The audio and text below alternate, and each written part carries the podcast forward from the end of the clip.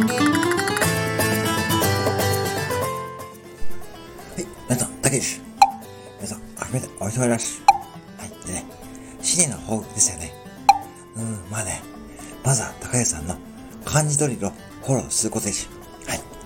まあね、高橋さんね、まあ相変わらず漢字が苦手なんで、まあそこからなんか自分で漢字ドリルを小学校1年生からやるっていうことなんで、まあ結構ね、小学校1年生からと、まあ、うん、結構大変だと思うので、まあ僕ね、Kindle 今書いてるんですけど、Kindle 書きながら漢字の書き順を高弘さんに Twitter の DM でこっそり教えてあげようかとね、そんな小さな親切、ちょっとね、そんなことを始めてみようかと思っています。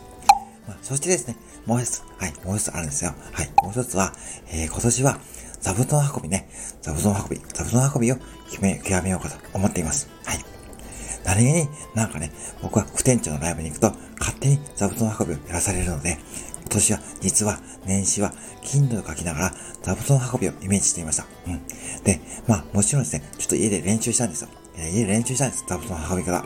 そしたらね、ちょっとね、若干、家族には変な目で見られたんですよね。まあ、生きていくにはね、必要なんで、まあ、しょうがないですね。はい。まあ、そこはね、もうしょうがないです。で、今度ね、まあ、ちょっとできたらですね、まあ、サウナのね、あれだ、座布団とかね、あれのね、座布団とかね、ありますよね。サウナに引いてタオルとかね。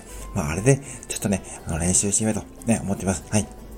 以上ね、こんな感じで、今年もですね、えー、頑張っていきますので、皆さんね、えー、どうぞよろしくお願いします。はい、以上、たけでした。